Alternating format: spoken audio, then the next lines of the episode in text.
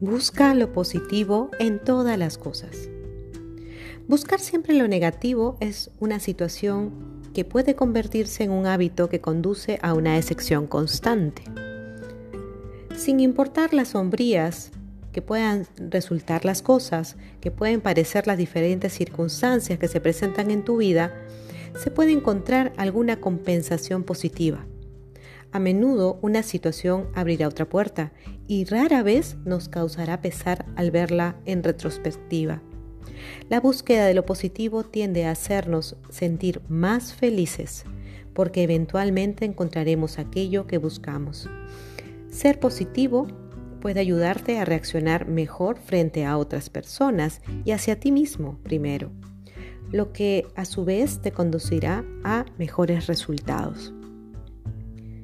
Si estás atrapado en el tráfico, si te sientes bloqueado porque las cosas no resultan bien, intenta concentrarte en algo hermoso a la vista.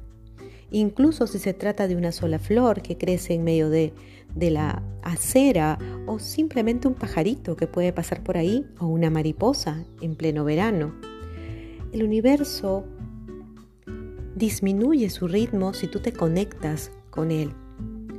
Así que aprovecha al máximo las cosas hermosas que te ofrece la vida a pesar de las circunstancias que pueden estarse presentando un poco grises. Por ejemplo, si vas a una entrevista de trabajo y no tienes éxito, piensa en lo que aprendiste.